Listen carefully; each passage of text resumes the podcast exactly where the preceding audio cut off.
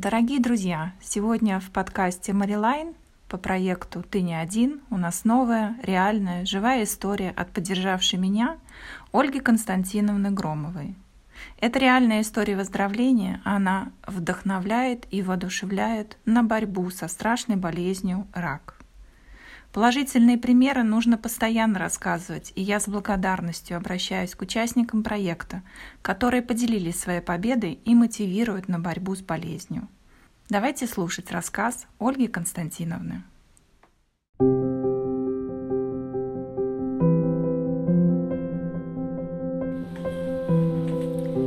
Добрый день. Меня зовут Ольга Агромова, мне 64 года – я живу в Москве. А, с удовольствием поддерживаю проект э, о том, что, нужно рассказывать э, людям о том, что такое рак и как с ним справиться. И твердо уверена, что да, с раком можно справиться. Во всяком случае, с большей частью его форм теперь люди научились справляться. Но у нас внутри а, по-прежнему сидит страх. Э, слово «рак» вызывает испуг в первую минуту, независимо от того, что мы про него знаем. А, а часто выясняется, что мы не знаем про него ничего или знаем очень мало. Поэтому, когда мне а, в декабре, нет, в ноябре 2019 года а, кардиолог, у которого я проходила просто очередное плановое обследование – поскольку давно у него наблюдаюсь, вдруг сказал мне, так, вот еще вот это и бегом к онкологу, к мамологу. Я, конечно, внутренне похолодела. А он сказал спокойно, это всего только вопросы. Но быстро, шагом марш, и потом мне отчитаться. А, кардиолог у меня умный, знающий доктор, я ему доверяю, поэтому, конечно, я быстренько отправилась на дополнительное исследование и к мамологу. Мамолог э, назначил еще некоторое количество подтверждающих исследований и сказал, да, рак молочной железы, э, степень невысокая. Посмотрим точно какая, но пока, но ничего страшного, начальная стадия. А дальнейшие обследования в течение ближайшего месяца показали, что стадия 1Б2А, а, то есть на грани между первой и второй стадией, а, что метастазов вроде бы нету. И первое, что дальше сказал мне онколог после э, значит, э, всех обследований, он сказал, ничего страшного. Лечится практически всегда. И Подавляющее большинство случаев в дальнейшем обходится без рецидивов, если вы будете внимательно слушаться врачей. А, первое, что я поняла про себя, без паники. От того, что я впаду в панику, буду расстраиваться и рыдать, ничего лучше не станет, станет хуже. Но поскольку одна из моих профессий связана с поиском информации, первое, что я стала делать, я стала собирать информацию. И очень вам рекомендую, если у вас забрежил на горизонте этот диагноз, прежде чем пугаться, начните собирать информацию о том, какие бывают формы, а, какие бывают их стадии, чем они выражаются или не выражаются. Бывает, что это первая, там, вторая стадия, иногда даже третья практически бессимптомная внешняя, и мы можем все прозевать. А, ну, собственно, я тоже прозевала. Я отнеслась э, с пренебрежением, мало ли где, что у меня там в левой молочной железе то колет, то дергает. Ну, подумаешь, подергала и прошло. А, наверное, надо было поинтересоваться раньше, и, может быть, можно было обойтись вообще без операции. Но уже как вышло, так вышло. А, первая, вторая стадия – это не катастрофа, как я поняла, собирая информацию. И вообще я поняла, что рак груди лечится чуть не в 98% случаев. А 2% случаев остаются на тех, кто, э, у кого его отловили в последней, э, самой сложной стадии. Там как бы может вылечиться, может не вылечиться, но э, это 2%. Ну хорошо, 3%. Но э, все остальные лечатся, и а, как правило, ну, очень часто, без рецидивов. А, рецидивы бывают, но а, это индивидуальность организма, и тут как бы мы с вами ничего не можем поделать, кроме одного. Мы должны быть очень внимательны к себе. У нас просто будет другая жизнь. Она не будет хуже, она будет просто другая. Итак, мне предстояло выработать с онкологом план лечения. И а, первое э, правило, которое я себе э, выявила из порядка, порядок действий для э, себя, когда собирала информацию, я поняла, что мне, как бы я не говорила, не доверяла онкологу, к которому меня направили, как бы мне не говорили, что это блистательный врач, а он, правда, блистательный врач. Тем не менее, я э, постаралась найти и нашла второе мнение, а потом и третье мнение. Это не значит, что нужно непременно бежать куда-то, что называется, на сторону, каким-нибудь знахарем, ясновидцем или гомеопатом, которые скажут, что они вас сейчас тут все вылечат, это все ерунда. А, это значит, что вам нужно найти другого онколога, может быть, еще раз пройти обследование, а может быть, ему достаточно, что вы придете с этими. Но так или иначе, вам нужно услышать разных специалистов, по возможности в разных клиниках. А, не для того, что не от того, что вы усомнились в первом, а от того, для того, чтобы вы увидели спектр мнений и вариантов, в том числе вариантов подходов, вариантов лечения. Потому что вам могут предложить разные схемы лечения, и в этом нет ничего удивительного. Это не значит, что одна хорошая, другая плохая. Они просто разные, и чаще всего они одинаково эффективные. А, просто э, выбор схемы лечения зависит от ваших личных особенностей, от того, что у вас есть в прошлом, из болезней, общее состояние здоровья и много еще чего нужно в этом учитывать. Итак, я получила второе мнение, третье мнение, задумалась, какой из врачей мне больше понравился, потому что доверие к врачу – это чрезвычайно важная штука. А, вам дальше с этим врачом взаимодействовать все время, независимо от того, а, с какими другими вы будете в процессе лечения а, взаимодействовать. А, этот врач будет вашим ведущим, вы должны ему беспрекословно доверять. Потом уже от знающих людей я услышала еще одно важное правило, я хочу обязательно обратить на него ваше внимание. В процессе лечения нельзя менять врача, хотя пока хотя бы не закончен один этап. Даже если вам что-то совсем кажется неправильным, вам не нравится, почему-то у вас не складывается контакт с врачом – я не говорю неправильно в смысле лечения, потому что мы с вами не врачи, мы не решаем, что правильно, что неправильно. Но э, просто не складываются взаимоотношения, так тоже может быть. Э, вы можете тем временем подыскивать другого врача, но только тогда, когда хотя бы один этап у вас будет закончен. Потому что на середине этапа лечения менять врача нельзя ни в коем случае. Второе, что я стала делать, да, и когда я стала собирать информацию, я поняла, что а, ни в коем случае нельзя ходить на форуме онкобольных, где все друг другу рассказывают, какие они несчастные, какой, какой у них был страшный случай, и как все было плохо или хорошо, и, и как вот э, этот врач плохой, а этот хороший. Вот как только вы видите вопли по поводу того, какой ужас и какие мы все несчастные, закрывайте немедленно – и уходите. Это не для вас. Вам это не нужно. А, вам нужно популярные сайты медиков. На профессиональные сайты не ходите, вы там ничего не поймете. Да вас туда не очень не пустят. Они обычно, профессиональные сайты медиков обычно закрыты. Внутренние. А вот э,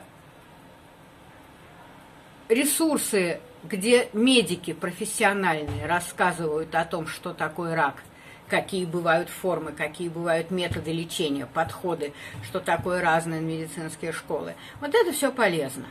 Это все полезно, и чем больше вы соберете подобного рода информации, тем лучше у вас уложится в голове, что все не так страшно. Честное слово.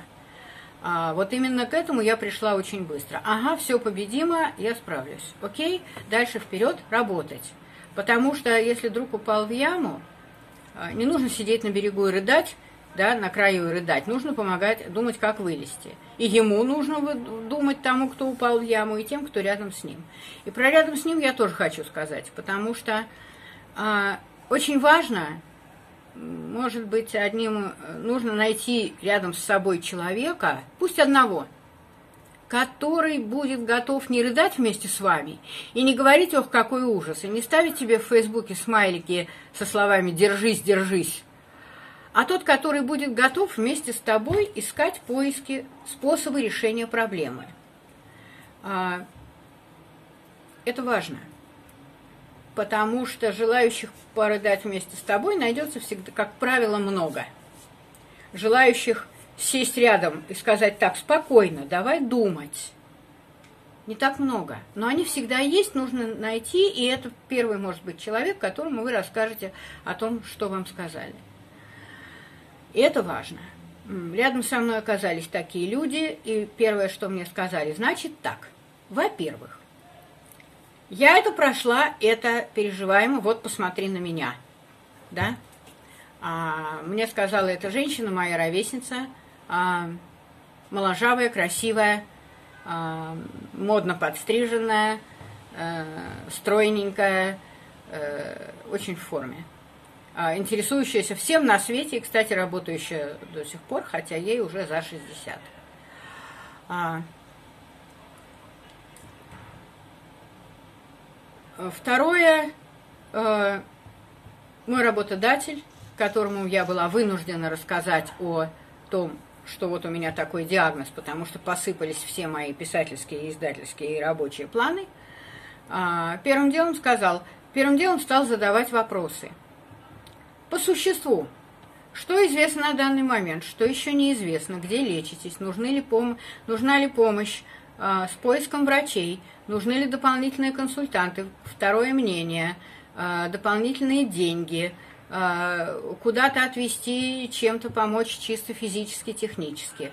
И по мере того, как я отвечала на эти вопросы, у меня тоже в голове постепенно укладывался дальнейший план действий. Кроме того, он тут же сел вырабатывать план действий вот на те мои рабочие как бы планы и идеи, которые у меня посыпались. Он сказал, ну что ж, давайте перестраивать. И мы сели и все перестроили. И это получилось, в общем, вполне разумно. А,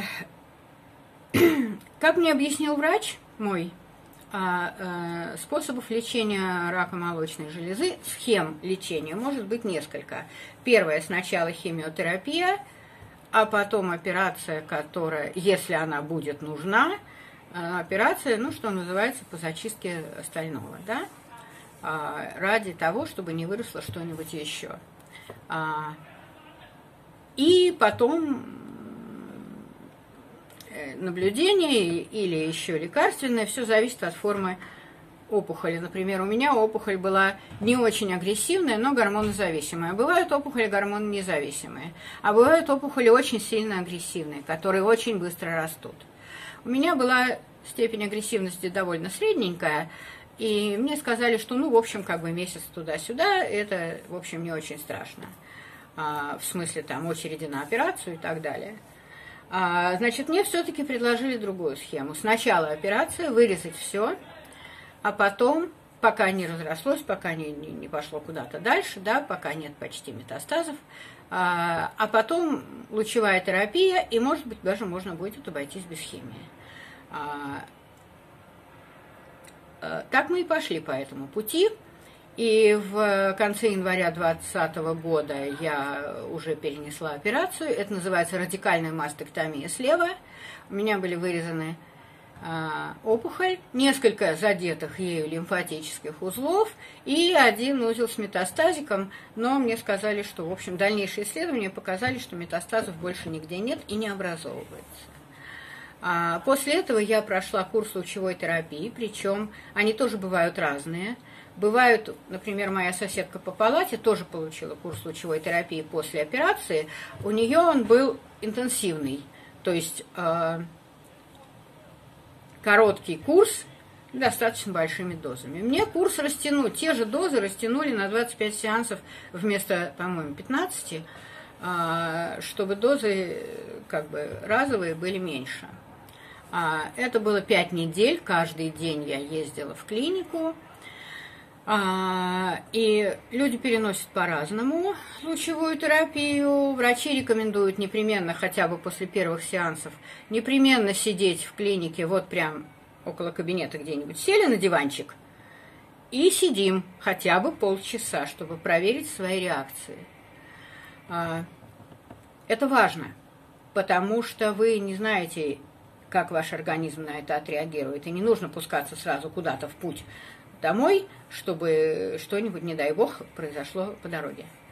А, я переносила легко, хотя э, не рисковала лазить в метро и ездила только на такси а, туда и обратно. А, ну, до меня, от меня было довольно далеко до той клиники. Надо сказать, что после лучевой терапии меня предупредили об этом – После лучевой терапии бывают побочные явления. Лучевая терапия переносится, как правило, легче, чем химиотерапия, но после нее бывают последствия, которые, в общем, потом, ну, просто остаются с вами как факт. Вот у меня это и наиболее, так сказать, известный, наиболее ну, встречаю, часто встречающийся вариант, это что у вас лучевая терапия задела какие-то другие органы в облучении. В данном случае у меня образовался фиброз левого легкого. И нужно было быть очень внимательной и осторожной, просто на предмет того, чтобы не простудиться и не подцепить пневмонию. А, что я, впрочем, и сделала. И пневмонию я себе летом подцепила, потому как и, в общем, я очень люблю гулять, и нагулявшись где-то по холодному ветру и не уследив, что надо бы просто додуматься накинуть шаль, чтобы меня не продуло, а, ну, в общем, я простудилась и подцепила э, в августе пневмонию, значит, которую, из которой вылезала полтора месяца. Это была не ковидная пневмония, а, чисто простудная. Вот она была на этом самом фиброзном левом легком. А, ничего страшного, но теперь это просто будет для меня, стало для меня правилом. Если я куда-нибудь иду в незнакомое помещение или на прогулку. У меня в сумочке всегда лежит плотная шаль, не толстая, а такая тоненькая, плотная, которую можно свернуть и убрать в сумку. А, на случай, если вдруг ветер, если под, я сижу в зале под, под кондиционером где-нибудь, да, ну в любом помещении под кондиционером, чтобы у меня было что накинуть на плечи и не, а, чтобы меня не продуло. А, Просто со временем у тебя образовывается другая жизнь, и нужно вырабатывать некоторые другие привычки. А, когда я собиралась в больницу, я поспрашивала знакомых, прошедших уже эту операцию, что нужно иметь в виду, как собраться и что хорошо бы, к чему хорошо бы заранее подготовиться. Мне сказали несколько очень важных правил. Первое – может быть очень паршиво и физически, и психологически. Запаситесь всем, что может вас отвлекать, чтобы мысли в голове на тему «какая я несчастная» а, не помещались по возможности. Это может быть все, что угодно. А, любой цифровой плеер – с записями аудиокниг, любимой музыки, причем их должно быть много в большом количестве разных. Под разное настроение, под разное самочувствие. Болит голова, не болит голова. Лежишь три часа под капельницей, книжку в руках удержать не сможешь. Слушай аудио, музыку, лекции, любые просветительские лекции, подкасты, все что угодно. Только запаситесь заранее, чтобы у вас всегда было что-то под рукой. Второе, дома, после операции, тоже может быть паршиво. Все плохо, все тебя ничего тебе не мило, ничего сама не можешь, тут тебе неудобно, тут тебе болит, тут тебе тянет, тут что-то еще. Тут того не хочется, другого не хочется, с едой тоже все проблемно. Займитесь делом. Вот сзади меня стоит э, на мольберте, это не живопись. Я не художник, я не умею рисовать. Э, это раскраска по номерам. Знаете, как отлично успокаивает? Прекрасненько.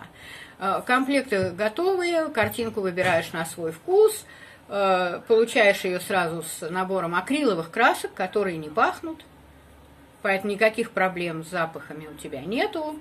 Это не масло, которое пахнет, и не акварель, в которой много возни и хлопот. Нет, села и работаешь. Любые занятия, любое обучение онлайн годится. В общем, все, что вы можете только придумать. Но запаситесь заранее. Вот меня в первые несколько недель после операции дома тоже очень выручало то, что у меня был запас всяких занятий. Ну, кроме этого, надо, надо сказать, что я довольно быстро вернулась к работе. А, потому что, ну, слава богу, я редактор детской литературы, поэтому я могу работать дома за компьютером, за ноутбуком, лежа и как хотите. Я довольно быстро освоила, э, верну, поняла, что я в состоянии работать, и вернулась к работе, ну, может быть, с меньшей интенсивностью, пока плохо себя чувствовала. Но, в общем, ничего страшного не было. Операция а, после операции меня продержали в больнице, по-моему, 7 или 8 дней под наблюдением и благополучно выпустили домой. Несколько раз я потом еще ездила туда на контроль и на перевязки. Лучевая началась примерно через месяц и длилась 5 недель. А, психологический момент, да? Даже в мои 60 с лишним, в общем, хочется хорошо выглядеть. И э, не хочется чувствовать себя инвалидом, а, а уж молодые женщины а, очень сильно переживают по поводу того, что вот, все отрежут, муж любить не будет, и вообще, а, ну, во-первых, сейчас огромное количество всякого рода вариантов протезов, а, начиная от внутренних, которые можно даже вот даже во время операции по удалению раковой опухоли, некоторым могут сразу, вот если вы хотите, вам могут сразу вшить первоначальный протез силиконовый внутренний. Правда, потом вам предстоит еще одна или две операции, потому что силиконовый протез не растет, а сразу ставить нужного вам размера э, нельзя, потому что э, мышцы, под которые его вшивают, должны растягиваться постепенно. Это более сложная история. Меня спросили, нужен ли мне такой протез. Я сказала нет я обойдусь внешним, я к этому времени уже знала, что внешние протезы тоже существуют. Я обойдусь внешним, потому что лишние одна-две операции мне, в общем, для меня был достаточно большой риск. Но есть женщины, которые на это соглашаются, или которым это почему-либо важно. Например, по работе соседкой моей по палате была женщина-хореограф, и ей было, конечно, с внешним протезом очень сложно было бы. Но, в общем, она сказала, да, потом она была молодая, она сказала, да, я переживу две-три операции, и э, у меня будет э, внутренний протез. Ну, что касается э, муж любить не будет, то если он такой муж, которого интересуют только ваши внешние данные, то, может быть, он вас не стоит. Но это уже мое личное мнение. А, в любом случае, хорошо выглядеть вы можете всегда. Я, та же женщина-хореограф, которая лежала рядом со мной, ей было 37 лет, а, была после тяжелой химии, потому что у нее стадия была гораздо более сильная, рак был более запущенный, она была после химиотерапии, у нее прекрасно отрастала роскошная шевелюра, чуть ли, как она говорила, чуть прежней. Она была еще в то время очень коротенькая, но э, недавно я получила от нее фотографию, у нее роскошные кудри до плеч.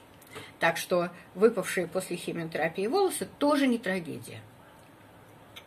А тем более, что в современном мире это, в общем, все решается. Посмотрите на многих актрис, которые, кстати сказать, это пережили и прекрасно обходились э, даже тогда, когда после химиотерапии не имели собственных волос и прекрасно играли.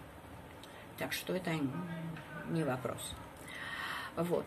А, Итак, первые да, и важные советы, которые мне больше всего помогли. Первое, начинаем собирать информацию. Второе, обязательно э, пытаемся найти второе и третье мнение для того, чтобы представить себе полную картину возможностей лечения. Третье, э, Будет ли у вас химия, будет ли у вас операция или лучевая, или все вместе. Вот сейчас, например, у меня длится дальше следующий этап лечения. Я на гормональных таблетках, и мне это предстоит 5 лет, потому, как минимум, потому что опухоль у меня была гормонально зависимая, гормонозависимая. Таблетки сначала были полегче, сейчас стали потяжелее, их постепенно увеличивают, чтобы я, так сказать, чтобы организм привыкал. А, это тоже имеет некоторые свои, ну, несложные побочные явления, но я вам скажу, все переживаемо. Это не самый страшный вариант. А, и вообще рак груди не самый страшный вариант. А, итак, информация, первое, второе мнение, а лучше еще и третье, подготовиться заранее, подобрать себе занятия любые, да, в огромном количестве всех видов, чтобы можете сидеть, не можете сидеть, да, э, можем держать книжку, не можем держать книжку, для всех вариантов, чтобы у вас были какие-то занятия, потому что, э, как сказать, содержать голову в порядке и не забивать ее ахами, охами и истериками, это очень важно, это чрезвычайно важно. Меня, кстати, врачи в клинике очень за это хвалили, за то, что я все время чем-нибудь занята. А, ну и еще одно очень важное. А, есть такая книга, ее написала Катерина Гордеева, она называется «Правила ведения боя».